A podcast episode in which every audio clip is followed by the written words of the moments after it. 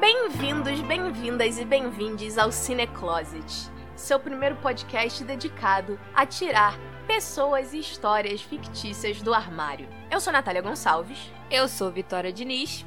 e hoje a gente vai dar uma nova perspectiva. Sim, vamos falar da lenda estrelada por Megan Fox, Garota Infernal. Muito lindo. Em homenagem ao Halloween, né? Que tá chegando. Isso aí, as bruxinhas estão próximas, então nada mais justo do- que a gente abordar o nosso primeiro filme de terror. O primeiro não de muitos, porque Vitória é medrosa. Com certeza, muito demais. Assim, ela me convenceu e aí eu fui falei: ah, tá tranquilo, né? Filme de tela quente. Vamos lá. O Ministério da Saúde adverte: a remoção forçada do armário pode causar danos irreparáveis à saúde física e mental de indivíduos e não é recomendada fora do contexto fictício. Não tente isso em casa. Vamos lá, começamos da mesma maneira como sempre começamos. Vitória, qual sua história com Garota Infernal? Você já tinha assistido ele antes? Você gosta, gostava do filme? Como é que é aí a sua história? Eu assisti provavelmente na tela quente. Ou, sei lá, Corujão. Alguma coisa assim. Porque esse filme é antigo, né? Então, assisti provavelmente. Eu lembro que eu assisti na televisão. Uma época. Né? E aí, assisti novamente agora. Já tinha uns memes, a gente. Aquele negócio meio Tumblr, né? Que esse filme é meio Tumblr. Então, no- na época do Tumblr, a gente via muito GIF da Megan Fox acendendo isqueirinho na língua. né? E aí, cara, eu achava esse filme. Eu, quando eu assisti, eu achei ele estranho, ok, mas quando eu vi, eu achei ele até cômico. Nem achei tão terror assim. Ele, na verdade, na minha opinião, não é um filme de terror, né? É um, um filme de humor, uma comédia de humor ácido, de um humor sombrio, né? Mas enfim, mas vamos lá. Vamos falar sobre essas questões aí, que eu tenho uma história peculiar com esse filme. Que é que quando ele saiu, assisti quando ele saiu, afinal de contas, ele tinha trilha sonora de uma banda muito querida por mim, Panic! at the Disco. E foi a primeira música que eles lançaram depois da primeira separação. Se hoje em dia você conhece Panic! at the Disco como uma banda que é composta por uma pessoa só, o Brandon Urie, um dia existiam quatro pessoas nessa banda. Pois é, e é, a gente é dessa época. Adorava Panic! at the Disco. Na verdade, todas as músicas que tocam nesse filme são ótimas. A trilha sonora desse filme é maravilhosa. E aí, New Perspective, né, que é a música que eles lançaram para o filme, foi a primeira música que eles lançaram quando os dois primeiros membros que saíram do Panic! at the Disco saíram. Boa. Então era um negócio assim, tipo, caraca, nova música do novo Panic. Ah, eu acho inclusive que nessa época eles tinham acabado de tirar o ponto de exclamação do nome, que já voltou, que hoje em dia tem po- ponto de exclamação de novo. Enfim, aí eu fui assistir, por quê? Porque eu amava a música, porque eu gosto muito do Panic. Mas eu fui assistir já esperando. Ela foi assistir o filme por causa de uma música. Ai, Eu te amo. Tocava o amiga. tempo todo a música. Eu era muito fã. Eu tava na minha fase, assim. Panic foi uma das primeiras bandas emo que eu comecei a escutar eu mesma, sozinha. Então tava muito animada. Porque é música nova, porra, era grandes coisas, sabe? Antes de eu falar, amiga, escuta essa banda aqui, My Chemical Romance. É, rapaz, é, rapaz. Olha, quem viveu sabe. E esse filme é um filme de emuxinhos, né? É bem, assim, né? A trilha sonora é bem típica do, do momento É em que ele bem, foi é bem feito. 2010, né? É, exatamente. Mas por isso mesmo que é maravilhosa. Exatamente. Aí eu fui assistir o filme, porque o clipe passava o tempo todo, eu amava Panic, fui assistir o filme. Odiei. Mas eu odiei porque eu já fui esperando não gostar do filme, porque Natália.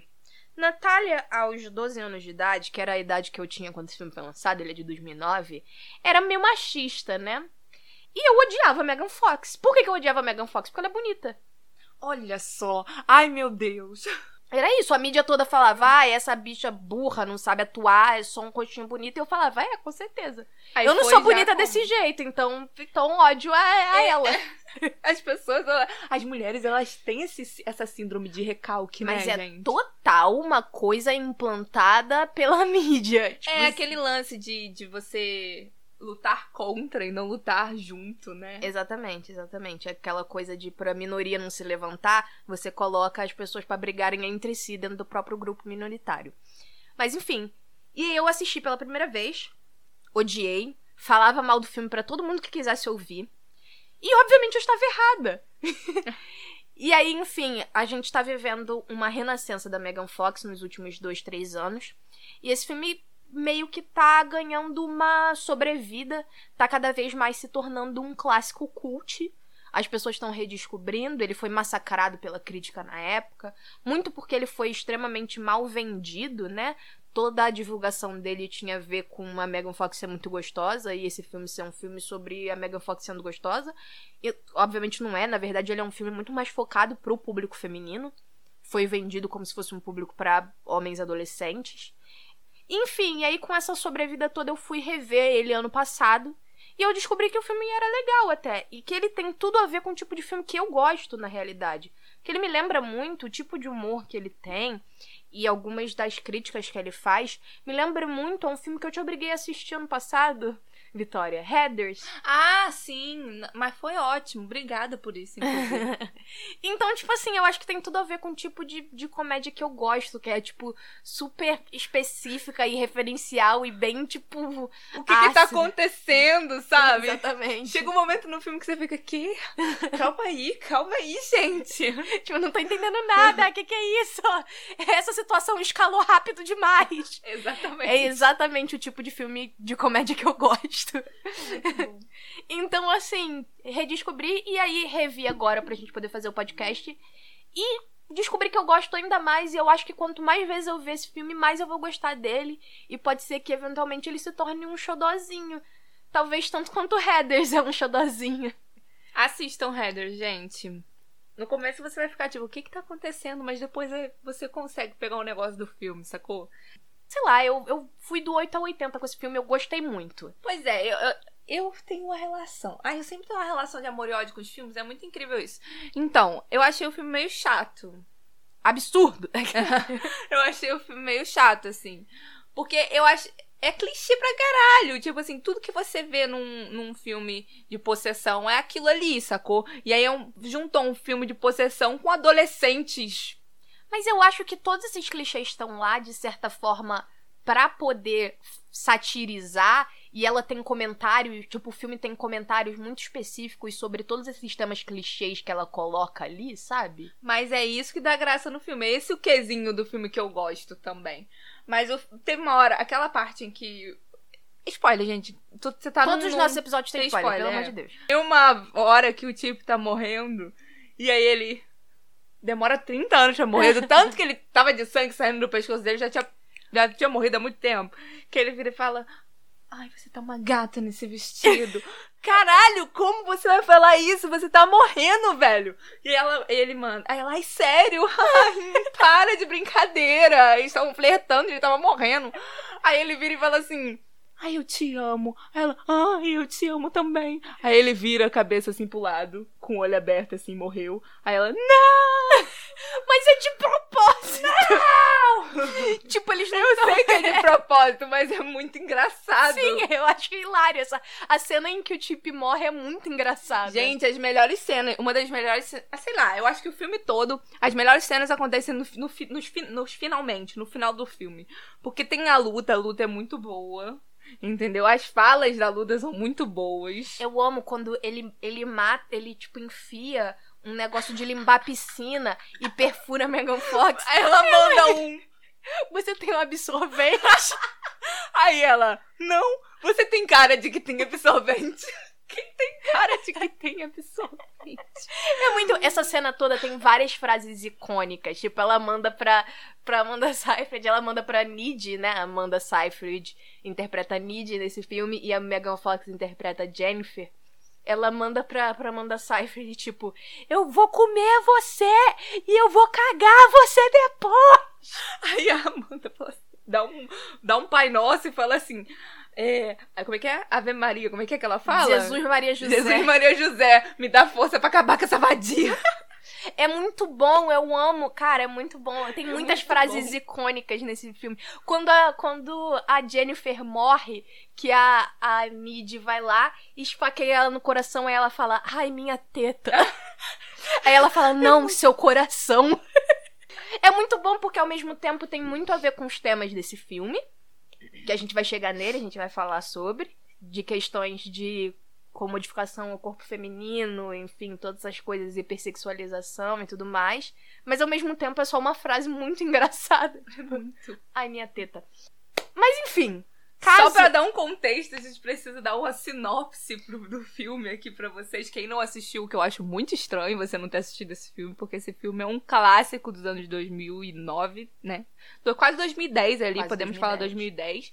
Não vou falar nos 2000, porque é 2000, mas pô, quase 2010. É lá, do pezinho de lá e tem tudo dos anos 2010. Tem quase Sim. nada dos anos 2000. ali. Tirando a roupa. É- Nossa ainda senhora. é muito. Ainda- deixa eu é falar isso. anos 2000. Deixa eu, só, deixa eu só falar um negócio que tá guardado no meu coração que eu quero expor pra todo mundo aqui. Para as pessoas que usam calça jeans e estão ouvindo isso. Por favor, vamos fazer um abaixo assinado pra nunca voltar a calça cintura baixa? Tá voltando. Porque, meu Deus do céu, essa... as calças estão voltando cintura baixa. Eu não vou usar. Eu não vou usar. Semana passada teve um desfile da Miu Miu Sim, eu vi. Ah, gente, por favor, não volta não. Pavoroso, pavoroso. Eu chego, eu acho que eu tive pesadelos com aquelas saias horrorosas. Gente, as meninas, chega de mostrar. Olha, não mostra cofrinho, não. Vai mostrar a bunda inteira. Ai, não, gente, gente. Ó, não, não voltem, por favor, não volte. Não volte. Vamos abstrair. Me diz sobre o que é esse filme, Vitória. Então, vamos lá, gente. A Nid, que a gente já falou, que é a Amanda Seinfeld, é uma adolescente nerd de uma cidade de interior. E aí, a melhor amiga dela é a Jennifer, a Megan Fox. Linda, maravilhosa. A Amanda também é linda, maravilhosa. Mas a Megan Fox é absurdamente linda, tá absurdamente linda nesse filme. Ela é uma líder de torcida, ela é super popular, né, gente? E aí, é, vem uma banda de rock visitar a cidade. E o show onde essa banda tava tocando, acaba que rola um incêndio lá. E aí, tudo é devastado, assim. Só que, o carinha lá, a gente não sabe por que, que ele tá lá no, no, numa cidade do interior, sendo que eles são da cidade grande, Natália. Porque tem que apro... a gente tem que apoiar os nossos fãs que moram mal também. Ele manda essa no filme. Enfim. Aí, eles pegam ela pra um ritual satânico. a Jennifer. a Jennifer. E aí, a, a Nidia, ela tem essa sua amiga de volta, super estranha, com comportamentos super diferentões, que ela já tava assim, meio que com medo. Basicamente é isso. E aí rola aquela, aquele quiprocó todo, que ela se come na porrada depois, no final. Porque Jennifer está o quê? Se alimentando de macho. Literalmente. Literalmente, ela come homens. Literalmente. Então, vamos falar um pouco sobre os temas desse filme antes da gente entrar um pouco na questão toda LGBT, porque eu acho que tem muitas coisas interessantes que ele tá falando aí. E eu acho que eu falei sobre headers no começo, justamente porque eu acho que ele tem uns comentários sobre como se comodifica a tragédia de maneira muito sutil, que inclusive eu não tinha percebido nas duas vezes que eu tinha assistido antes, eu só percebi dessa vez. Porque, tipo assim, quando eles estão no bar, eu não sei se você reparou. O filme é de 2009, né? Quando eles estão no bar, a Jennifer vai oferecer uma bebida pra pagar uma bebida pro vocalista da banda, que é o Adam Brody. Que é o cara lá que sacrifica ela depois. Lindíssimo. E aí ele fala, tipo, ah, o que, que você vai beber? Aí ela fala, ai, a gente tem um drink comemorativo do 11 de setembro. Ela manda essa. É sério, tinha mesmo. E aí ela Sim. chega e é um, tipo, um- uns copinhos de shot com a, Ela- da cor da bandeira dos Estados Unidos. Não, e ela manda. É, são três cores, mas que se demorar muito pra beber fica marrom. Porque o corante mistura. Sim, então você já vê aí que tem umas vibes assim, Bem meio tipo, é. E aí tem toda a questão de que quando acontece o acidente lá, o lugar pega fogo, a banda fica famosa. A banda lá que sacrificou a Jennifer fica famosa. Porque o- a cidade fica famosa com a tragédia que teve, que matou várias pessoas no show. Vários jovens no show. E aí a banda, tipo, a música começa a rolar pelo mundo todo, eles começam a bombar com a música, porque a música fica associada a essa tragédia, vira meio que tipo o hino dessa tragédia e eles ficam famosos com base nisso. O que me deixou muito assustada, muito nervosa, foi que a, que a Amanda. Eu vou chamar. Eu sempre chamo pelos atores, eu nunca chamo pelos personagens. Incrível. Que. Que a, a a Nidia, ela pega e vê tudo acontecendo devagarinho. E ela não faz nada, ela trava. Ela vê tudo começando a pegar fogo, gente. Sim, sim. Eu tenho, eu não sei qual é a sua teoria sobre, mas eu tenho a impressão de que foi a própria banda que causou. Eu também tive essa impressão. E que eles já tinham hipnotizado a Jennifer, porque a Jennifer ficou, tipo, completamente catatônica. Sim, porque eles têm aquele, aquele livro lá de ocultismo e tal, eles poderiam muito bem já ter. Tem- E eles parecem que já estavam de olho na Jennifer. Sim, sim, porque eles comentam, eles estão lá procurando uma virgem. E aí eles acham que a Jennifer é virgem. E, a questão toda, o porquê que a Jennifer fica possuída pelo ritmo ragatanga, é que ela, na verdade, não era virgem. Ela fala, eu não sou uma virgem nem da parte de trás. Mas a, mas a Nidia, ela fala que ela é virgem. Pros Sim, caras. sim, porque ela acha que eles estão falando mal dela, que- falando que ela é uma piranha. Sim. E aí ela chega e fala, Pra tipo, defender. não, ela vai defender. Na verdade, tudo isso, o- os comentários que o filme tá fazendo sobre como a gente vê sexualidade feminina, como a gente vê corpos femininos, começa tudo aí na realidade. É, porque a Amanda vai lá. Sim. A Amanda vai lá defender. A, a Nid vai lá defender a amiga dela, dizendo, não, ela é virgem sim, ou não fala da minha amiga desse jeito, como se transar sendo uma menina, uma, uma garota adolescente fosse pejorativo. E depois, quando a Jennifer acha que eles querem fazer alguma coisa com ela, que ela, ela acha que ela vai ser estuprada. Sim. É isso que acontece quando ela tá na van e eles começam a levar ela pra um lugar escuro. Ela começa a pedir e aí ela começa a confirmar que ela é uma virgem, achando que se eles acharem que, Que ela, ela é não vir- sabe fazer nada, eles não vão querer ela. Então você Isso. vê que tipo, e na verdade, na verdade eles queriam uma virgem. Então todas essas coisas de querer tipo proteger meio que uma honra, querer parecer que é mais pura do que de fato é, é o que leva eles a acharem que ela é uma boa escolha pra ser sacrificada. Exatamente. Eu percebi muito isso também no filme. O filme todo é uma objetificação no- do feminino, do que é feio, do que é bonito. Se você se cobre demais, você não é bonita. Se você se cobre de menos, você é uma puta. O que, que a gente tem que ser, então? Como? Como que a gente tem que se vestir, então, pra gente ser maneira? Nu- nunca vai ser isso. Nunca vai ser, porque não importa como a gente se veste. A gente sempre vai... Todo mundo vai... Vai ter alguém que vai falar mal de você. Você fala, tipo, ah, é o que a pessoa tá vestindo. Ah, é porque ela é oferecida. Ah, é porque ela é transona. Mas não, eles criam uma virgem. E na verdade, dizer que ela não era tudo isso foi o que levou ela a ser sacrificada. E a cena toda, a cena do sacrifício é extremamente Nossa, pesada. pesadíssimo. extremamente pesada.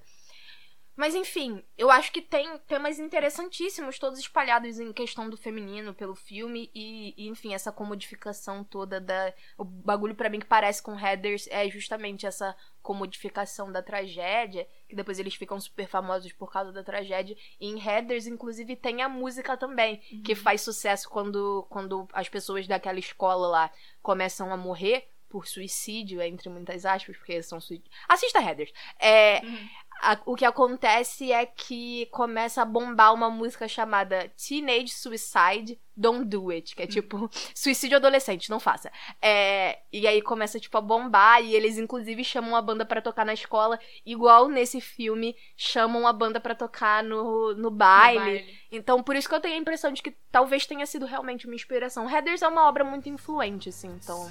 Até hoje. Through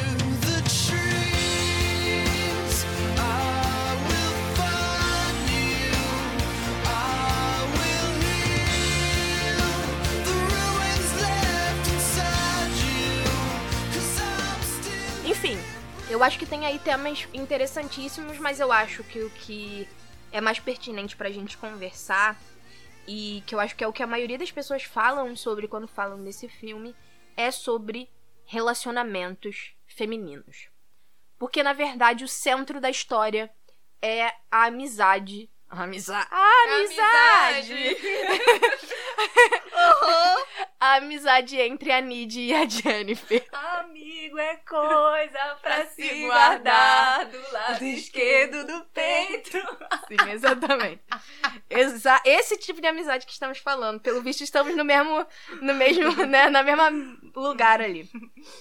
O filme, como falando sobre várias coisas em relação ao feminino, a objetificação da mulher, as ironias de como a gente acha o que, o que é uma boa mulher e o que é uma mulher ruim, e o que não importa o que você faça, nunca vai dar pra ser mulher em paz nesse mundo. Fala também sobre o quão difícil é manter relacionamentos femininos saudáveis, porque o mundo tá o tempo todo te influenciando a odiar outras mulheres. Eu definitivamente sei como isso é, apesar de não ser inteiramente mulher. É, apesar de ser não binário, me identifico tendo sido extremamente machista quando nova, tendo tido. Cara, é, é muito irônico que eu odiava esse filme porque eu odiava a Megan Fox porque ela era, tipo, muito gostosa.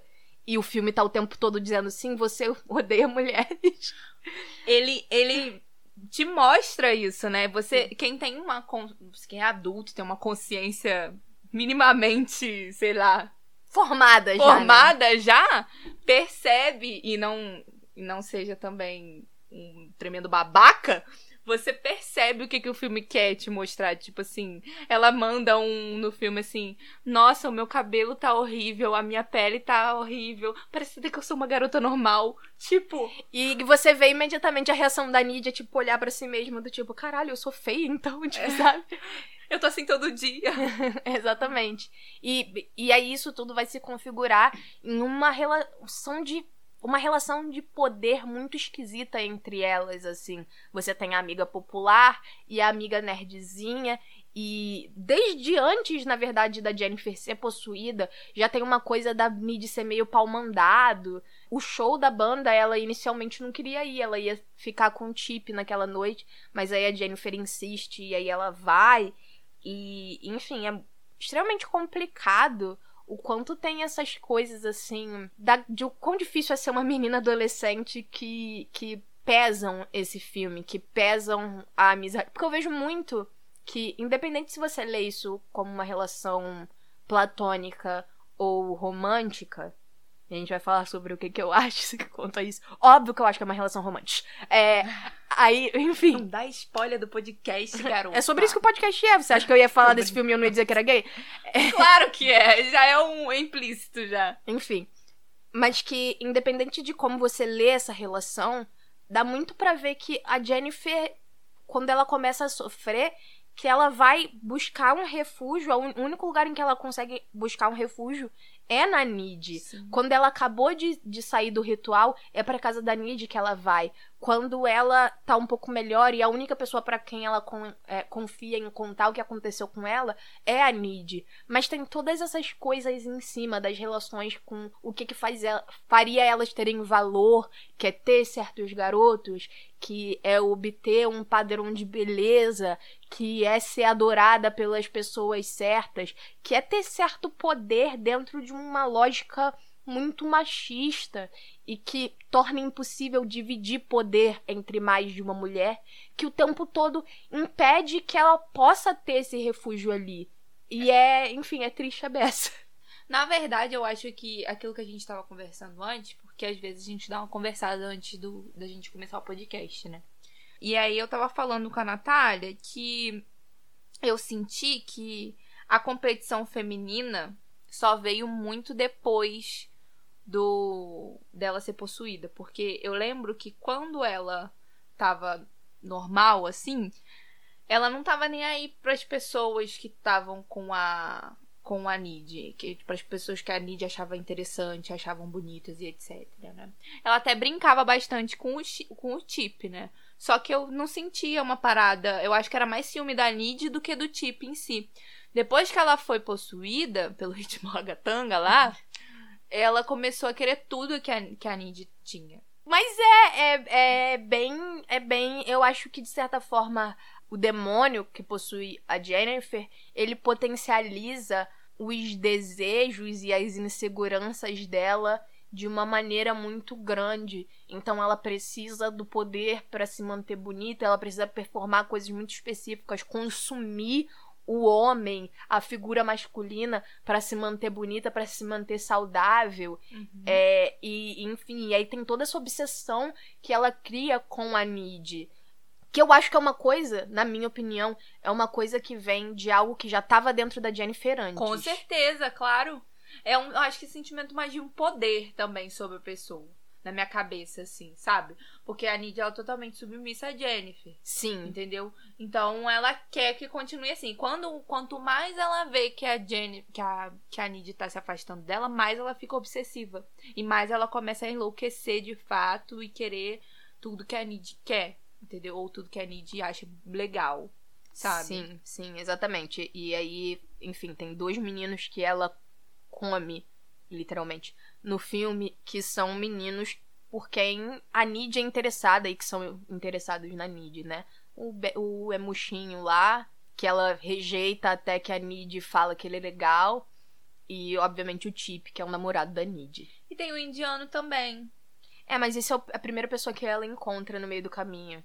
Sim, é a primeira pessoa que ela encontra no meio do caminho, mas eu acho que ela tem um comentário da. Não, não foi de propósito, mas tem um comentário da, da Nid falando sobre ele. Acho que no começo do filme, mas eu não tenho certeza. ela.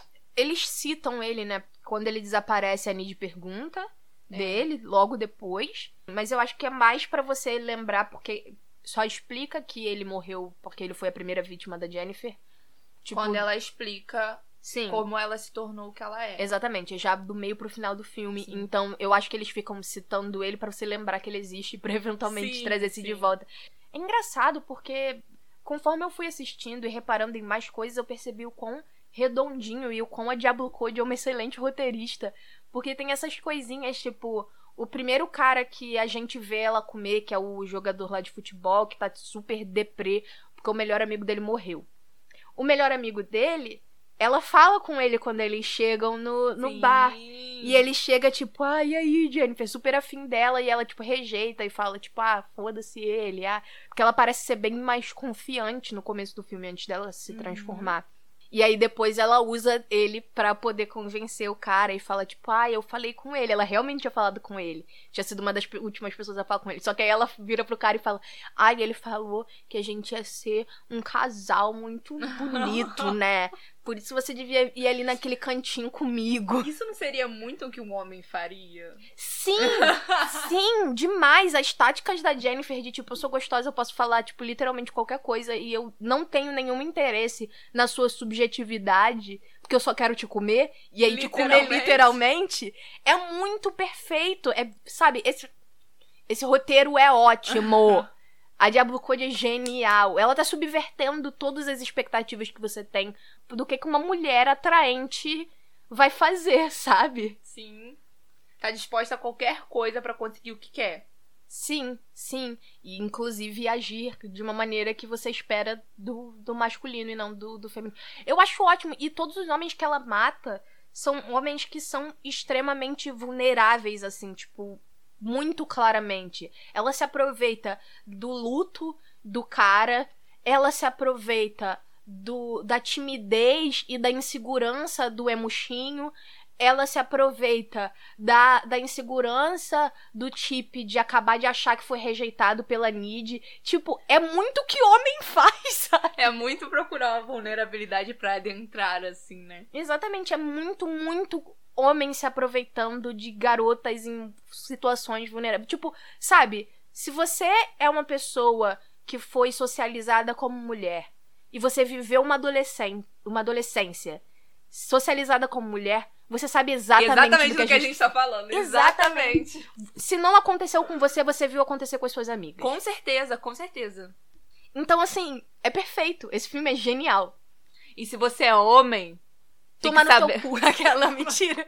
fique sabendo que a gente sabe o que, que vocês fazem, tá? Ah, obviamente, not all men, sabe? Nem todo homem. Ai, meu É, Deus do céu. oh. Nem todo homem, mas se você tá dizendo que nem todo homem, é você sim. Não, mas ó, o negócio é o seguinte: se a carapuça serviu, show. Se não serviu, beleza, segue sua vida. Exatamente. Se você não faz, não precisa dizer que nem todo homem. É só continuar não fazendo. Segue sua vida. Exatamente. A gente falou sobre a Jennifer querer tudo que a Nid gosta e tudo que a Nid tem. A gente falou um pouco sobre o quanto, na minha opinião, isso é um aumento das coisas que já estavam dentro da Jennifer. Então vamos conversar finalmente sobre os temas LGBT desse filme. Sim! Por que, que a Jennifer quer tudo que a Nid tem? Porque ela quer a Nid! É! Como eu disse, a Nid é o único lugar de refúgio que ela acaba tendo. É a única pessoa com qual ela é sincera, que ela conta o que realmente aconteceu. É a pessoa pra quem ela vai atrás em momentos assim de dificuldade. Quando acontece o sacrifício, é a primeira casa que ela vai. Ela não vai pra casa dela, ela não vai pedir ajuda pra mãe dela, ela vai pedir ajuda pra Nid.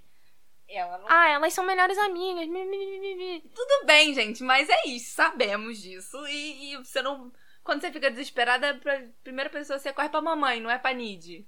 Né? No caso, sua melhor amiga. Mais ou menos, mas assim, enfim. Padrão. Inclusive, eu acho muito interessante, porque eu acho que o- a dinâmica da amizade delas é muito como eu enxerguei a minha dinâmica com as pessoas mais próximas de mim durante a minha vida toda. Eu sendo uma Nid vivendo atrás de Jennifer. E agora que eu sou cresci, agora que eu cresci e você não quer me namorar, é Agora que eu cresci, eu vejo o quanto exatamente enxergar essas dinâmicas dentro dos seus relacionamentos é o que faz eles darem errado. Tipo, se você acha como se você fosse tipo uma coitadinha que vive em função do seu amigo mais extrovertido, mais popular e que de alguma maneira, sabe? É... E sim, eu estou falando da nossa amizade também. Enxerguei muito. Inclusive, ao contrário da, do que é no caso da Nid e da Jennifer, quando eu era novinha, quando eu era adolescente, eu tinha muito ciúme de você.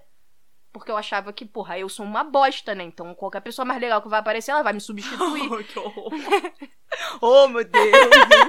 Coitadinha dela. eu era muito segura. muito segura.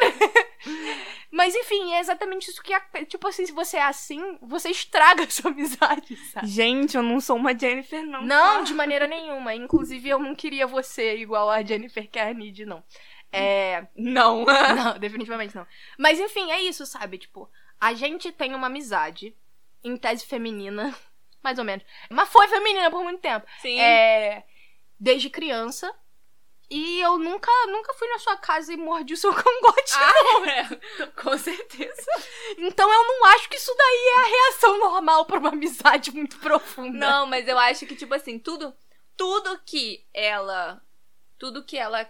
Que a, tudo que a Nid quer, a Jennifer quer pegar. Por quê? Porque ela quer simplesmente acabar com todo mundo que tá perto da Nid pra ficar com a Nid só pra ela, saca? Exatamente. E tem toda essa questão. Tá bom, vamos começar a falar sobre coisas que ficam muito óbvias. O porquê que eu acho que é 100% de propósito. A Diablo Code não tropeçou e. Ai, ups, gay! É. É. O filme abre com essa música. I'm not gonna teach your boyfriend how to dance with you. É um- a música que abre o filme. É uma música. É cantada por um homem, mas é cantada como se fosse da perspectiva de uma mulher. É uma música sobre uma menina que está assistindo uma outra menina por quem ela é apaixonada dançar com o namorado e o namorado não tá sabendo o que fazer com aquela menina. E a menina que está assistindo, que tá cantando, sabe. Mas que ela queria estar lá fazendo com a garota e não ensinando o garoto a fazer direito. Então é uma música sapatônica já. A- o filme abre com essa merda. Sobre o que, que é esse filme? Exatamente, sabe? A, a Jennifer tá lá dançando, líder de torcida. A Nid tá na plateia, super apaixonada. Inclusive, uma menina vira pra ela e fala: Meu Deus, você é muito sapatão por essa garota. E ela, tipo, ai não, que isso, ela é minha amiga. E a música no fundo tá lá: Eu sou uma mulher apaixonada por outra mulher. tipo assim. Ai, Ah, o, ô, opa! tropecei, trupiquei. Não, trupica, mas não cai. Tropecei na, na sala de edição e essa música caiu aqui. Nossa, dei play, foi mal, gente. Não tem como apagar. Exatamente, sabe? Tipo, é muito óbvio. Então você tem uma relação que já antes da possessão já tem esses requintes de homoerotismo. E aí a gente tem, quando elas estão lá com a banda e tal, tem essa cena muito icônica de quando começa a pegar fogo, que a Jennifer tá de mão dada com a Nid elas estão assistindo, e aí a Nid percebe que a Jennifer não tá prestando atenção nela. E, tipo, é, é muito tipo. Aí ela solta imediatamente a mão, né? Sim, E e, aí você vê a marca da, da, mão, da Jennifer na mão da Lady. apertando. É isso. muito simbólico, Sim. sabe? E aí como tudo começa a pegar fogo, sacou? Exatamente, é, é muito simbólico. E aí, essa relação que elas têm é muito homoerótica e vai ficando cada vez mais homoerótica. Gente, mas sinceramente, se você parar pra pensar, no show deles, a Jennifer tava, tava meio que em transe, né? Mas todo mundo tava só olhando pra ele. A única que. a- Pra eles, né? A única que não tava tão assim. É, prestando atenção tanto no show foi a, A Nid. a Nid. E eu acho que elas duas foram as únicas que foram falar com eles.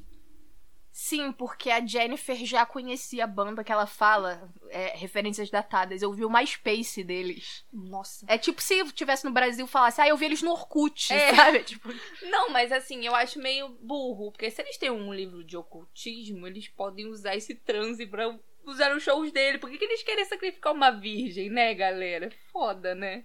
Pois é, né? Mas o objetivo todo é que o sacrifício da Virgem ia fazer com que eles ficassem, fizessem sucesso no mundo inteiro, não só nas pessoas que eles conseguem alcançar, Alcançar. pessoalmente, né? Então, enfim, mas é, sei lá, pô, gente, precisava disso. A Jennifer mesmo fala quando tá no, lá no. sendo sacrificada, ela fala, gente, mas não precisa disso. Eu ajudo vocês a divulgar, a gente faz umas camisetas. Que isso? É ótimo os argumentos que ela, Sim. que ela usa pra, pra não ser morta. Mas enfim, a mãozinha agarradinha, assim. simbólico a beça, simbólico a beça. E aí, Tem gente- várias cenas simbólicas. Tem muitas. Eu, eu penso em pelo menos umas cinco agora. É, na e tem- cabeça. a gente e faz paralelos, né? Porque a gente tem essa cena, a marca da mão que fica, e aí no final. Tem a Tem. mão que solta. Exatamente. Quando ela arrebenta o cordão da BF, BFF e a. Nós somos beefs.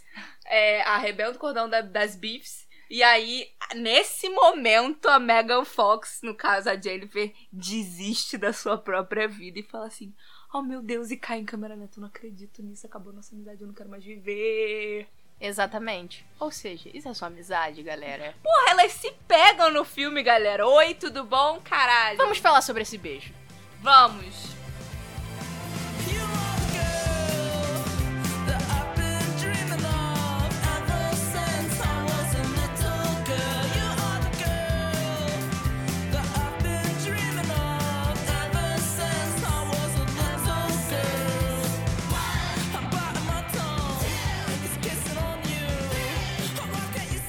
Primeiro de tudo, todas as cenas de sexo heterossexual nesse filme são pavorosas.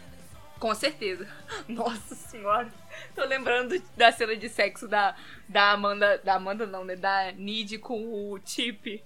E aí ela tá desesperada vendo muitas alucinações, assim, porque é no momento em que ela tá matando o outro cara, É não que é? a Jennifer tá matando o emuxinho. O emuxinho, o amiguxinho. E aí ela começa a ver muito sangue, ela tá desesperada e ele manda: Ai, eu tô te machucando, é muito grande. Nossa! Ele, o sorrisinho que ele dá quando ele percebe que ele está sofrendo. Gente, é muito absurdo. Eu morro. Esse filme é muito engraçado. Esse filme é muito engraçado, cara. Esse filme. E, e, e aí, ah, conversando mais ainda contigo, eu vejo que eu respondi a minha própria pergunta lá do início: que, ai, será que isso tudo de propósito? É! É sim de propósito. É assim, é, é demais, assim, ela tá lá, tipo, se acabando, desesperada, porque ela tá tendo visões da Jennifer matando o garoto, e ele tá lá, o que isso, é muito grande. Véi, é, in- é absurdo. E por que que ela. Explica pras pessoas o porquê que ela tem essa. essa ligação. Então, quando elas eram crianças, elas meio que fizeram, não é um pacto de sangue, né, mas a Nid consumiu o sangue da Jennifer, e meio que dá a entender, tipo, que desde o começo ela já tem uma ligação muito forte, meio quase psíquica com a Jennifer, porque quando ela tá no quarto com o Chip e a Jennifer chega pra buscar ela, ela vira pra, ele e fala assim: a Jennifer tá aqui. Aí ele fala: caralho, como é que você sabe? Porque ela não tocou a campanha, ela não fez nada ainda, ela só. A Mid só sabe. Aí ele fica tipo: como é que você sempre sabe? E tem vários, vários pedacinhos do filme que mostram isso. Por exemplo, essa que você falou. Tem o. Quando ela beija o Chip, e aí ela do nada bota a mão na boca e fala assim: ai meu Deus, Chip. E sai correndo pro, pra- procurando o Chip. Depois sabe? que a Jennifer tem esse quê sobrenatural, depois que ela é possuída, isso meio que fica ainda mais forte. Mas meio que dá a entender que era uma coisa que. uma ligação que elas meio que já tinham antes, por causa dessa troca de sangue. E é, é, é interessante, né? Porque a Jennifer chega lá na casa da Nid, assim que ela acabou de ser possuída, e ela dá um cheiro, né, no cangote da Nid, e aí ela desiste, ela não come, não come a Nid. E vai embora. E aí ela come o menino indiano depois, no caminho. E aí, eventualmente, tem muito esse- essa pausa pra essa coisa animalesca e, e bizarra que tá possuindo ela, só para quando se trata da Nid. E ela só desfaz isso lá no final, quando elas têm aquela briga, quando a Nid literalmente sai na porrada com ela. E aí realmente elas têm uma discussão e a Nid fala coisas super pesadas pra ela, do tipo você toma é, laxante pra emagrecer, você é irrelevante, ninguém se importa com você. Pra deixar puta também. né? Exatamente, e aí vira essa coisa, a amizade delas realmente é desfeita. Mas o tempo todo dá a entender que elas têm uma ligação muito mais forte do que qualquer amizade. E aí, na cena do beijo, Jennifer chega na casa lá da Nid. Fala, ai, tá de calcinha e blusa. A blusa é uma blusa da Nid. A Nid vira pra ela e fala, gente, que você tá com a minha blusa? Aí ela fica tipo, ah, sei lá o quê. Aí fala, nossa, porque a gente sempre fica nas festas Rio Pijama, sei lá o quê. Aí ela pega e beija a Nid. Até aí, se o objetivo dela fosse se alimentar, faz sentido. Porque a gente viu ela utilizar da sexualidade dela até então Pra isso. pra atrair presas. Mas essa não é a intenção dela, porque ela tinha literalmente acabado de comer. Sim, ela queria dar uns beijos mesmo, uns pega. Exatamente. E aí começa uma pegação braba. E é a cena mais erótica do filme inteiro. A Jennifer transou e engoliu homens durante uma hora de filme. Essa meia dúzia de bitoca é a cena mais erótica do filme inteiro. Por mais que tenha cenas de, de sexo no filme, essa é uma cena que tem um clímax erótico. começa e foca só na, na boca delas e você fica tipo. é, Eita caramba! Licença? Tudo Eita. bom? Porque de resto, é, as cenas de sexo que aparece são cenas bem escrotas, assim, bem feias. São ou homens sendo extremamente escrotos, ou é tudo sendo feito com um objetivo muito específico, no caso da Jennifer matar essas pessoas. É tipo, ou é seguido de um assassinato, ou é. Sabe, tipo, nenhuma delas, nenhum.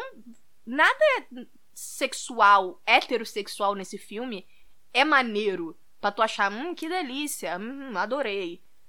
O que eu acho problemático do filme não, não é isso que você acabou de falar, mas eu acho meio problemático do filme ela mostrar muito esse, essa fetichi- fetichização da mulher, sacou? Porque tem bastante coisa de fetiche no, no, no filme, pelo que eu percebi. É, ela meio que usa o imagético esperado. Mesmo problema de 300. A minha opinião é que subverte. Eu acho. Eu acho que é tudo colocado ali de propósito pra você achar que tá indo num lugar e ir pra outro completamente diferente. Porque, na maioria das vezes, as cenas extremamente sexuais que utilizam do corpo da Megan Fox são seguidas de assassinatos brutais, de gore, de tipo assim, aquela cena icônica dela nadando pelada no rio, depois de matar o, o jogador de futebol. Ela tá lá, gostosona, pá, nadando. Inclusive, a Olivia Rodrigo recriou um bagulho parecido no clipe de Good For You. Ou seja, cena icônica. A Megan Fox sendo gata. Nada além disso que tá acontecendo naquela Mas, cena. mas foi posteriormente, aí dá medo, cara. E ela é contraposta a uma cena dos pais do cara que acabou de morrer se acabando é. de chorar. Então é muito tipo assim: você quer consumir isso aqui? Então Você quer toma. consumir esse corpo. Você quer consumir esse corpo? Vê se a sua consciência aguenta. Pois é.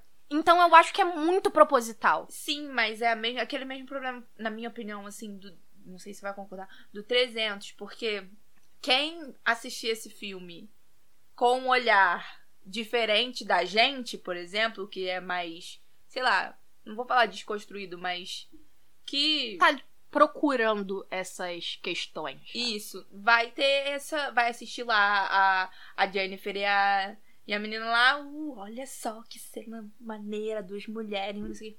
Sacou? É, é, isso eu acho problemático. Mas quem tá vendo o filme pra analisar de verdade, de fato, ok, beleza. A gente sabe que aquilo ali foi de propósito, proposital e tal. Mas quem tá vendo por causa da Megan Fox, porque, ai, nossa, eu vou assistir esse filme por causa da Megan Fox, que ela é uma puta gostosa. De fato é, mas Eu acho que é uma linha tênue. Eu entendo e muita gente problematizou e problematiza até hoje. Era a visão que eu tinha antigamente do filme também. E dessa última vez que eu assisti, eu eu, eu, vi, eu ca- fui cadelizada. É, é isso, sabe? Foi Cadelizada. cadelizada. Tem canonizada, não tem? Não, a Natália foi cadelizada. Fui cadelizada, sou cadelinha de Garota Infernal agora. Fui do 8 ao 80, eu odiava o filme agora, caralho, panfletando. É. Ah. Eu cheguei à conclusão de que tudo é feito de maneira perfeita. Até. Nunca errou. Diablo Code, nunca errou. Eu acho interessante, eu acho bem Hum. interessante essa. Eu, eu no começo fiquei meio tipo assim, caralho, o quê? O que que tá acontecendo? Meu Deus. Mas aí quando a gente começou a discutir o filme, come- as coisas começaram a fazer sentido pra mim. Sim, Assim. e ele é um filme que ele, ele, é, ele é roteirizado por uma mulher, ele é dirigido por uma mulher Sim. e ele é estrelado por mulheres. Então eu acho que acaba que. E no fim das contas, o filme não fez sucesso na época, ele foi massacrado, justamente porque ele foi vendido como se ele fosse puramente um filme de objetificação à figura feminina. O beijo delas era super, tava em todos os materiais de, de divulgação, foi indicado ao prêmio MTV de melhor beijo, É porque sabe? na época não tinha isso, entendeu? Hoje em dia, ainda há cinco anos atrás era um tabu. Que foi tipo assim, ai, mas como é que eu vou explicar pros meus filhos? Não sei o quê. Exatamente. Então ele foi. Toda, todo esse imagético que o filme. Sim, está no filme, de verdade. Está no filme uma, um imagético que sugere objetificação. O tempo todo, a Megan Fox é uma figura muito sexualizada nesse filme. Em qualquer lugar ela é. Infelizmente, né, coitada? Mas é, a gente tá tendo essa renascença e eu acho que ela aprendeu a utilizar melhor a imagem que foi construída pra ela. Mas assim, é complicado, ela era super novinha. Eu acho que eu Sim. também não saberia é, utilizar a mão extremamente ruim que, que o mundo resolveu me dar pra jogar. O jogo da vida. A mão. A mão de cartas, sabe? Tipo, deck. Entendi, mas a mão dela. Ai, Ah, tá, é porque ela tem a mão feia. O dedão dela, gente, procura. É porque Deus virou e falou assim: ah, não pode ser perfeita, tem que ter um defeitinho, mas eu vou botar uma coisa imperceptível só pra. Ah, pra falar, ah, é isto. Deixei, joguei. Mas enfim, eu acho que aberto para você pode discordar de mim, mas eu acho que é justamente porque essas imagens estão ali de certa maneira ironicamente e contrapostas com outras imagens e com outros e com um texto que é pra te deixar desconfortável, Uhum. ou seja, não é simplesmente uma objetificação e é justamente por isso que as pessoas odiaram, porque elas foram pro cinema esperando é, Megan Fox gostosa e receberam. Ai, mas os pais estão chorando do lado dessa imagem dessa mulher sendo gostosa. Ai, e do nada ela tá coberta da cabeça aos pés de sangue. Mas, amiga, eu acho que é desconfortável pra mulher assistir esse filme. Não, menina, na época, as pessoas, odi homens odiaram esse filme. Odiaram. Ah, porque odiaram. será? É, se for parar pra pensar, é aquilo que você falou mesmo, sabe? Do tipo assim, é, se você é, quer ver isso, quer ver esse tipo de, de entretenimento, então segura. Essas são as consequências, é tipo é, isso. exatamente. Você quer ver, a- você quer ver o corpo da Megan Fox, você quer ver a Megan Fox sendo gostosa. Pode viver. Mas Porém, contudo, todavia. E eu acho que é justamente por isso que esse, esse filme recebeu. Assim, são vários fatores. O filme foi lançado numa época em que o ódio a Megan Fox estava no seu auge, porque foi o filme que ela fez logo depois de ter uma briga muito pública com, Ma- com Michael Bay, que é o diretor dos Transformers, e ser demitida de Transformers 3. Então ela estava sendo mediaticamente massacrada, massacrada. A Diablo Code estava saindo de um backlash também de ter pessoas falando que o estilo de escrita dela era escroto, ridículo e que ninguém aguentava mais porque Juno foi tão passou tanto, tanto vendido, tanto, tanto, tão premiado que as pessoas já estavam de saco cheio quando esse filme foi lançado. E aí mistura esses dois com o fato de que o filme foi vendido como se fosse um filme de Megan Fox sendo sexy, meninas se beijando sendo sexy. Venham jovens homens assistir e aí do nada você tem que assistir também a Megan Fox vomitando na tua cara e pai chorando em cima do caixão do filho, do lado de imagens sensuais, de imagens erotizadas, que as pessoas ficaram tipo, não foi isso que eu vim aqui assistir. O que É. que tá acontecendo? É. E aí, enfim, massacrado pela, pela, pela crítica, massacrado pelo público. E eu acho que hoje em dia tá tendo uma virada pro filme, justamente porque a gente tá num momento em que as pessoas são mais conscientes, mais politizadas, que olham para um, os filmes com um olhar mais analítico para essas coisas e que estão percebendo que, ah, não foi um filme que foi tentar fazer Megan Fox sexy e fez errado. O ponto é que é pra você não gostar disso. É. O ponto é que seja desconfortável. Então, novamente, você pode discordar de mim. Pessoas de casa podem discordar de mim, mandem mensagens discordando. A gente gosta. Isso aqui é uma discussão aberta. Sim. Mas eu acho que é de propósito e, na Não, minha opinião, o é bem filme, feito. Sim, o filme é de propósito, isso eu não tenho dúvida nenhuma. Uhum. Ou agora, depois que a gente ficou conversando sobre isso, realmente parece ser bem de propósito. Mas quanto a- ao problema, quando eu falei que era problemático, era em relação mais a pessoas, exatamente o que aconteceu na época de que, de que ele foi lançado. Que as pessoas Vamos entender outra vão coisa. entender outra coisa. E outra coisa, só um parêntese que você falou da Diablo Code quando ela tava. Quando ela tava ganhando vários prêmios do Juno e etc. As pessoas estavam enchendo a porra do saco dela, só ela ganhar essas coisas. Nossa, novidade, uma mulher fazendo sucesso. Uma. uma... Nó, que Um loucura! filme que é sobre uma experiência feminina também. É porque o estilo de escrita da Diablo Code realmente é muito específico e você vê pelo, pelo tipo de piada que esse filme tem, que o Garoto Infernal tem. Se você for ver Juno, também tem. Juno é muito Ela bom. não, ela não escreve um, di- um diálogo natural, assim. E é de propósito, é estilístico. É pra pessoa ficar desconfortável. É, é, pra, é pra ser, tipo assim, sabe quando você. A gente faz faculdade de cinema. Quando a gente tá lá estudando direção, estudando roteiro, a gente não estuda autores que colocam a sua marca. Tipo, ninguém reclama que o, o Tarantino não escreve diálogo naturalístico. Por que, que a Diablo Né? Code não pode escrever também? É. Ah, por que será, né? Será que é porque falta nela um apêndas, assim, um apetrecho muito importante pra ser respeitado no seu trabalho? pois é. Também conhecido como pênis?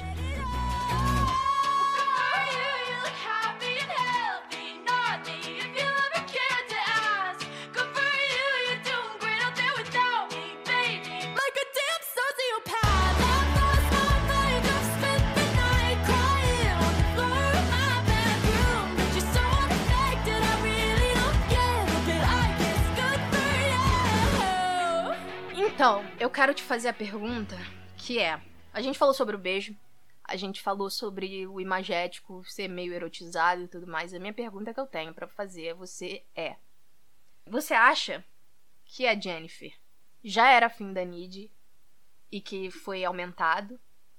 Ou não? Você acha que alguma delas já era afim da outra antes de ter um demônio dentro do corpo da Jennifer?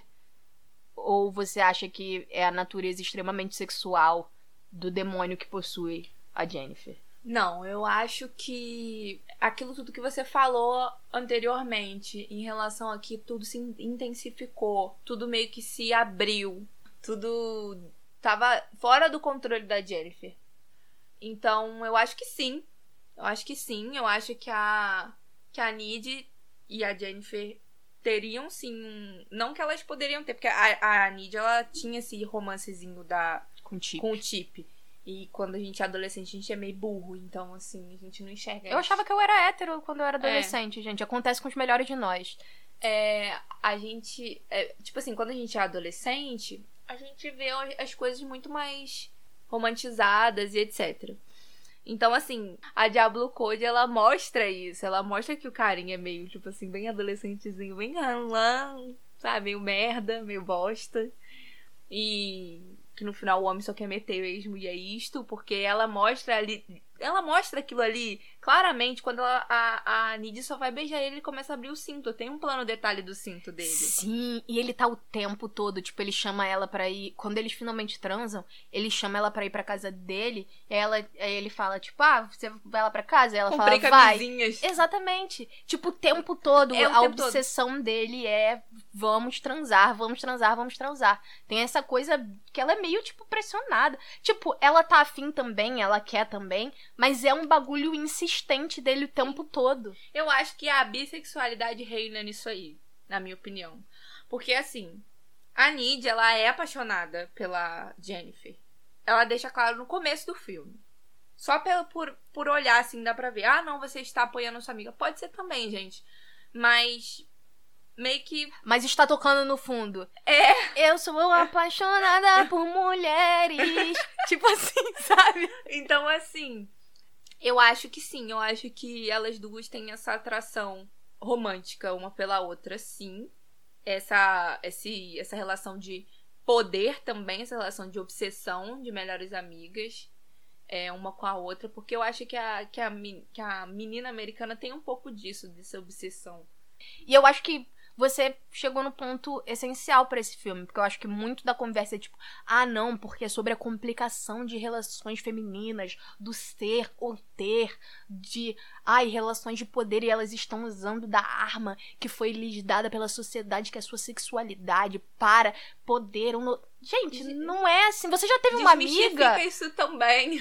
A gente tá aqui, a gente é prova. Vitória, nós duas somos prova. Um dia a gente já se pegou? Não! Porque não é assim que a amizade, que é única e exclusivamente amizade, relacionamentos que são única e exclusivamente platônicos funcionam.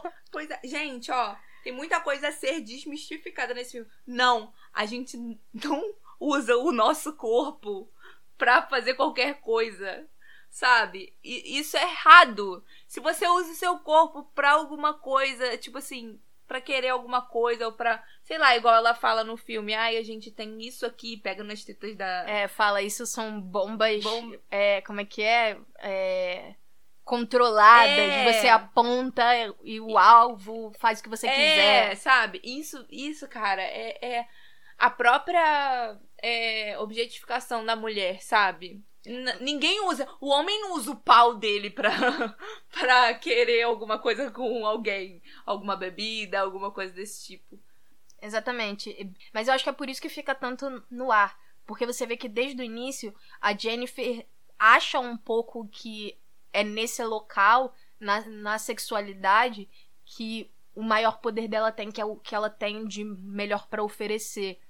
Criação também. Mas isso não quer dizer que toda, todo momento em que ela oferece, ela não necessariamente tá com vontade. Tipo, não quer dizer que não é vontade dela. Tanto que, no momento em que ela não quer, você vê imediatamente que ela tá apavorada. Com certeza.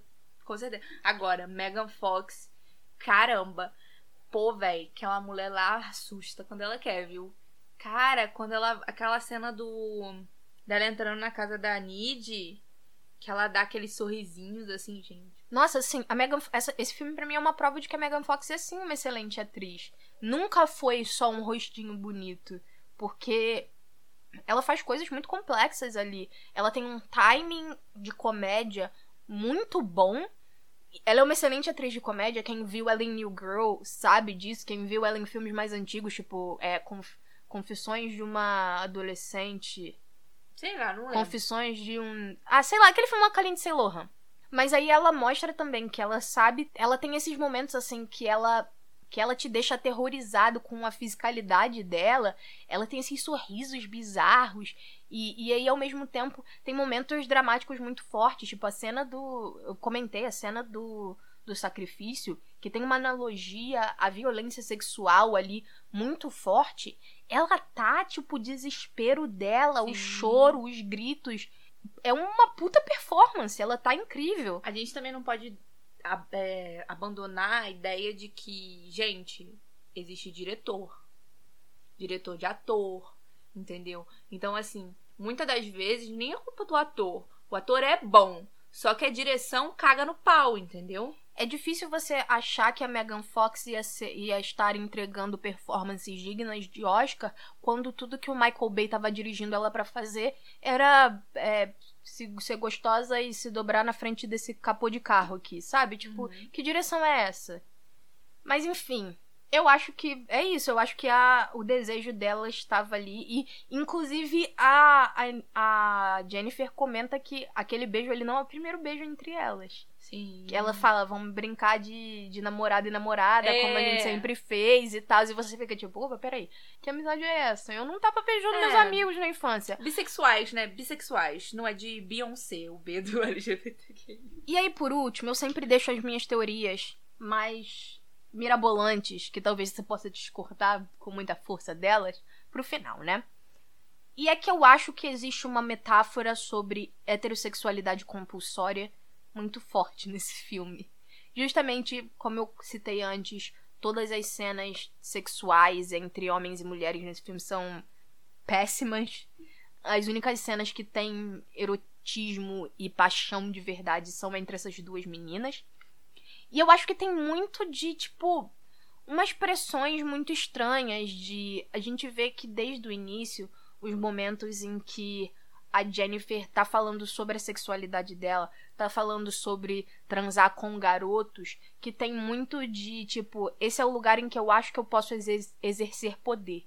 Essa é, a- é o que eu acho que eu tenho pra oferecer. Isso limita muito de uma maneira que fica difícil de você ter noção de o que é a vontade dela de fato e o que é a vontade que tem a ver com outras coisas. O que que são, na verdade, caminhos para um fim. É tipo assim, eu vou fazer isso aqui porque eu acho que é assim que eu vou conseguir tal, tal, tal coisa. E que na verdade ela gostava só de mulheres o tempo todo. Eu acho que muitas pessoas falam desse filme como um filme muito bissexual. Porque a Megan Fox é um ícone bissexual, ela é bi na vida real. E, enfim, graças a Deus, porque Deus, Alô, alô! Deus não vai fazer uma pessoa bonita dessa e limitar as possibilidades. Que isso? Deus é justo. Não Deus é pai. Dela. Deus é pai, não é padrasto. É Deus por é isso, pai, não é padrasto. É por isso que Megan Fox é bissexual. Mas enfim, é um filme que tem muito dessa bissexualidade porque elas se relacionam com homens e com mulheres no- e- entre si no filme. E porque tem aquela cena também icônica da, da Megan Fox, dali da Jennifer, falando, tipo, ah, eu corto pros dois lados. Eu achava que você só matava garotos, eu corto pros dois lados. I go both ways. Que são coisas icônicas bissexuais. Mas eu acho que tem uma linha narrativa potente sobre heterossexualidade compulsória, sobre aquelas pessoas que acham que elas são bis até determinado ponto da vida e no final das contas percebe que era só porque você é mulher, o mundo todo te ensinou que que homem tem que ser o objetivo da vida. Sabe daquela maneira quando a gente fala de bissexualidade, todo mundo acha que se você é uma mulher bi, você no fundo no fundo você é hétero e você só tá querendo aparecer. Ah, porque você nunca experimentou alguém bom o suficiente. E se vo... Não, não tô falando de lésbica, tô falando de bi. Tipo, quando Ah. você é bi e a pessoa fala que na verdade você é, tipo, Indeciso. hétero, hétero festiva. Ah, bi, ah, bi de festa. Bi de festa. É tipo isso. No fundo, no fundo, você é hétero, mas você quer aparecer quando bebe em festas. E aí, por isso, você beija meninas. E se você é um homem e você diz que você é bi, no fundo, no fundo, você na verdade é gay e você só não quer admitir. Ou seja, no fundo, todo mundo tem que gostar de homens. E isso também acontece no meio LGBT. Sim, sim. E isso, isso é muito absurdo. Porque. E eu já ouvi muita gente falando sobre indecisão, assim, do tipo, ah, porque você é bi? Não, você não é bi, você. Ai, não gosta de gente bi porque é indeciso, não sabe se quer homem, se quer mulher. Gente! Oh meu Deus! Sexualidade é um espectro. Eles. É até melhor, né? Que gosta dos dois, gente. Olha só, apesar que se fode em dobro. É verdade. Ô, tristeza! Não tô querendo invalidar a bissexualidade do filme, mas eu acho que tem um- uma potência de ler a Jennifer, na verdade, como uma mulher lésbica que tá completamente perdida na vida e que acha que não tem como só gostar de mulheres porque porque senão ela não tem valor. E que porque ela tá sendo ensinada que ela tem que gostar de homens e que na relação dela com homens é onde ela pode ter algum poder sobre a sua vida e que, portanto, ela precisa gostar de homens e que eu acho que no fundo, no fundo, o desejo dela não tá ali e sim tá naquela amizade, porque parece que essas coisas que ela tem com a Nid são todas muito aquela coisa que ela tá escondido, que tá muito guardado e que ela não sabe muito o que fazer, tanto antes quanto depois da, da transformação dela em, em um demônio. Tem muito dessas coisas de que são os momentos vulneráveis dela ali com a Nid, são os momentos mais verdadeiros dela é, são ali com a Nid.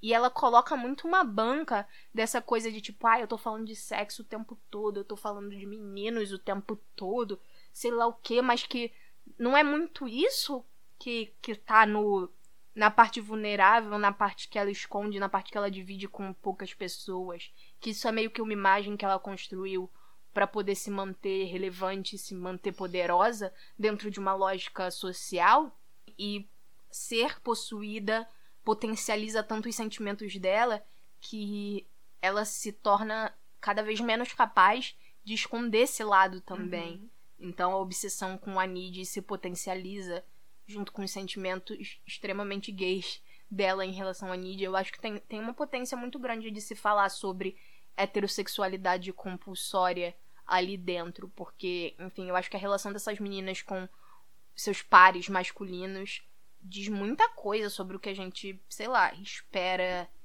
de mulheres e, e a gente espera de relações, o quão pouco homens precisam fazer e, e o quão muitas vezes elas estão ali no automático, sabe? Tipo, ah, é isso que eu tenho que fazer, então eu vou fazer. E aí fica difícil de você saber o que você quer de verdade quando você tá fazendo o esperado, o socialmente esperado, né? Bom, eu, eu não tenho muita opinião formada sobre a Jennifer. Assim, pode ser sim, pode ser que ela seja lésbica. Eu acho que a Nidia é bi. Eu concordo. A Nid, eu não acho que existe uma leitura lésbica que faz sentido ali. Eu acho que ela é bi. É, eu acho. A Nidia, eu acho que ela é bi, tipo assim, quase certeza. Agora, a Jennifer, ela sim pode ser lésbica. Ela sim pode estar tentando meio que.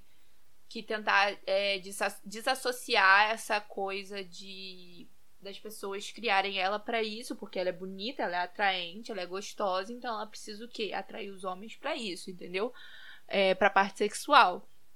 Então, sim, ela pode chegar num momento da vida dela que foi esse, por acaso que ela foi possuída, que ela já não consegue mais esconder o íntimo dela. Que ela se abre, que ela realmente mostra que ela curte mulheres, sacou? Porque a Nidia é a única mulher que ela, ela não ataca mulheres, entendeu? E ela não. Porque assim, isso pode ser do demônio? Pode. Mas pode ser muito dela também.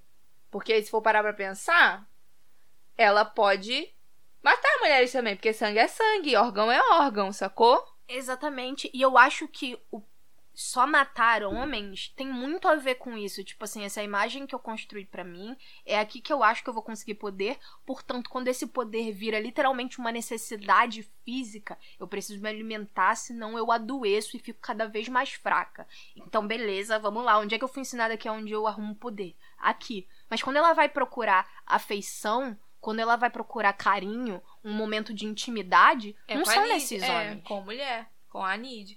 Então, assim, sim, pode ser que sim. Ela, ela po possa ser lésbica, sim. Então tá bom, eu tô correta, ninguém discordou de mim, é isso, né? É muito bom estar sempre correta. Que delícia. Ah, é, a gente raramente discorda, né? É, é pelo visto nunca mais vai ter uma porradaria igual no, no episódio do Capitão América Soldado Invernal, né? Assistam, galera. É isso. Se vocês linda. querem ver a gente discordar, pelo visto, só lá mesmo. É. Não, mas é, eu acho isso aí também. É aquilo da, da problematização de, tipo assim, sim, existe. É é muito claro que existe amizade entre mulheres e homens, e mulheres e mulheres, amizades verdadeiras, que não precisam estar sempre se comendo e coisas sexuais envolvidas. Eu sempre sofri muito isso porque eu sempre tive muito amigo homem. Eu também. E Mas as quando- pessoas achavam que eu era sapatão, então. Então, é, eu tive muito amigo homem. Mas eu sempre fui mais feminina, assim, sabe? Apesar que os meus. Acho que os meus parentes achavam que eu era lésbica, porque eu nunca levei ninguém lá na época, assim.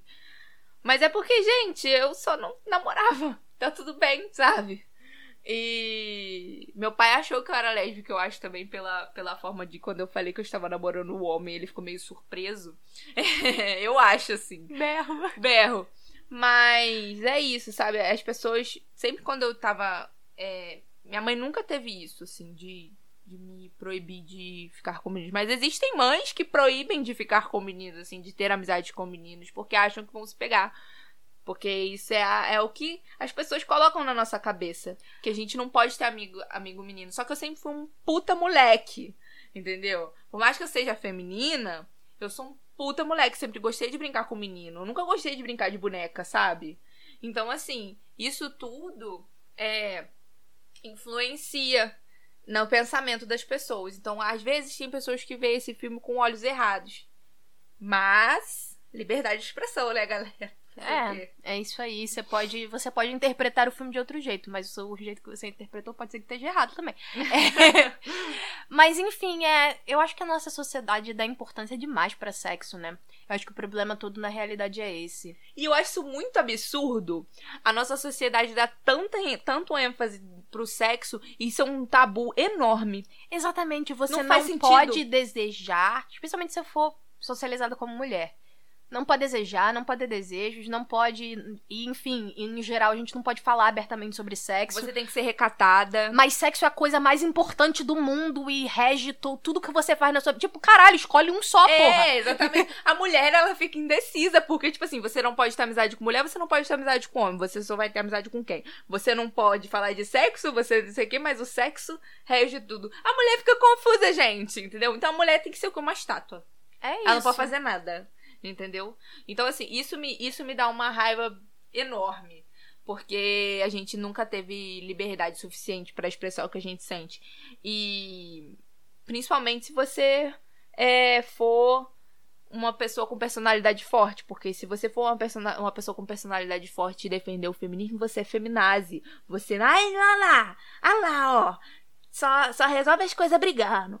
É complexo, né? Porque independente de que tipo de mulher, em que padrão que você se encaixa, essa mulher é sempre difícil. Eu acho que esse filme exemplifica isso muito bem, porque tanto a nerdzona diferente tá ali apanhando. Ela é loira, agora é diferente. Ela é loira, né? A subversão é tão grande que a piada do Ela é Morena nem se Nem encaixa se nesse encaixa. filme, porque troca. A diferente é a loura e a, a padrãozona é morena. Aí, ó. Diablo Code, você é gênio. Aquela Cadelinha! cadelizada. Enfim, eu acho que esse filme coloca isso bem, que independente de qual tipo de mulher você é, nunca é fácil. Mas, obviamente, quanto mais para fora do padrão cisgênero, heterossexual, branco, enfim, com certas características físicas ali, mais difícil é, né? Porque aí as suas opiniões, as pessoas invalidam usando coisas que você tem zero controle sobre, do tipo a sua sexualidade, a, a- o seu gênero e. Enfim, ai, é difícil. Ai, gente, basicamente, é ser mulher é muito difícil, ser homem é muito fácil. Você vê o quanto esse filme dá pano pra manga, né? Dá, e a gente tá conversando muito tempo aqui. Se a gente quisesse, dava pra discutir ainda mais Tem coisa. muita coisa, tinha muito mais coisa pra ser discutida, mas é, é complicado, porque já tá muito tempo. Né? tá Eu minha, minha garganta já está doendo de tanto falar. e eu Está imagino que seu ouvido a essa altura também já esteja um pouco cansado. Então a gente vai se encaminhando para fechar isso aqui. Dizendo que se você assistiu Garota Infernal na época que ele foi lançado, com os olhos talvez da maioria, eu recomendo que você tente revê-lo com outros olhos hoje em dia. E lembrar todo mundo que a gente deve desculpas a Megan Fox, vai. É, Ah, é. Todos nós devemos desculpa a Megan Fox. E aproveita e estenda sua desculpa a Diablo Code também, que é uma excelente roteirista. Sempre quando quando vocês assistirem um filme, galera, e se você assistir com alguém, com um amigo, ou é, ele assistir de lá e você assistir de cá, tentem destrinchar esse filme. Tentem ver coisas que a gente não. não que a gente passem despercebido, entendeu? Porque às vezes é aquilo que a gente falou, a gente vê o filme de outros olhos, não dos olhos que a gente pode pegar cada pedaço e analisar com mais calma, sabe? Não é tipo assim, só alguma coisa que tava passando. É uma coisa que foi feita por um propósito, entendeu? Sim, obviamente que existe espaço, cinema é entretenimento sim também, mas muitas vezes o maior valor da arte, que é o cinema, vai estar em coisas que, se você não tiver uma disponibilidade é, intelectual e emocional para pensar no que você assistiu, vão passar batidos e, e você que vai perder também, entendeu?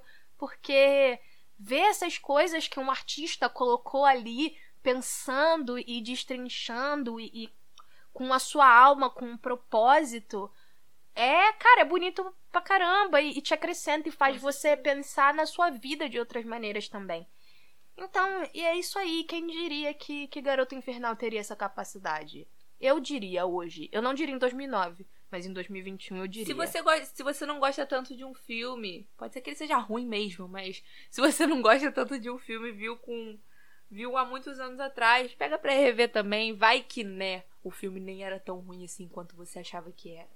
É isso aí. Às vezes a gente só é jovem demais pra entender certas coisas. Vitória, onde as pessoas podem te encontrar pelas internets da vida? Talvez pra continuar essa discussão muito complexa. Isso, manda mensagem pra gente.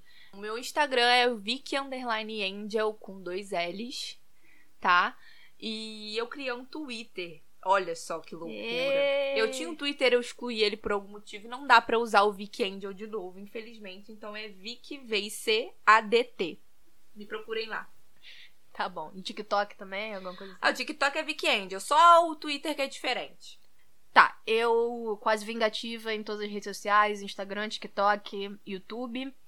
Twitter é diferente. RectNet. Vamos lá, sua letra. Soletrando! é. W-R-E-C-K-I-T-N-A-T. RectNet. É igual Detona Ralph em inglês, só que ao invés de Ralph é Nat. que bonitinho. E, e eu esqueci de avisar, já tem tipo dois episódios que saíram com a gente tendo um Instagram do podcast. e eu não falei. O podcast tem um Instagram agora, se chama Cinecloset Pod. E vai lá, vai lá É interagir. Cinecloset pode, porque pode tudo e é podcast. Pode tudo e podcast. É porque já existe um Cinecloset, na verdade. Eu tive que botar o pod. Aí, tá vendo? ó, Tá rupiando o nome dos outros. Exatamente. E é isso aí. Muito feliz de falar desse filme. Muito feliz. Muito obrigada pela por vocês terem acompanhado até aqui, ficado em nossa humilde companhia. E espero vocês pro próximo episódio. E é isso aí. Um beijo no coração. Um beijo na teta, não no coração de vocês. Stop directed. I wanna live a life from a new perspective. You come along because I love your face, and I'll admire your expensive taste. And who cares? Divine intervention. I wanna be raised from a new perspective.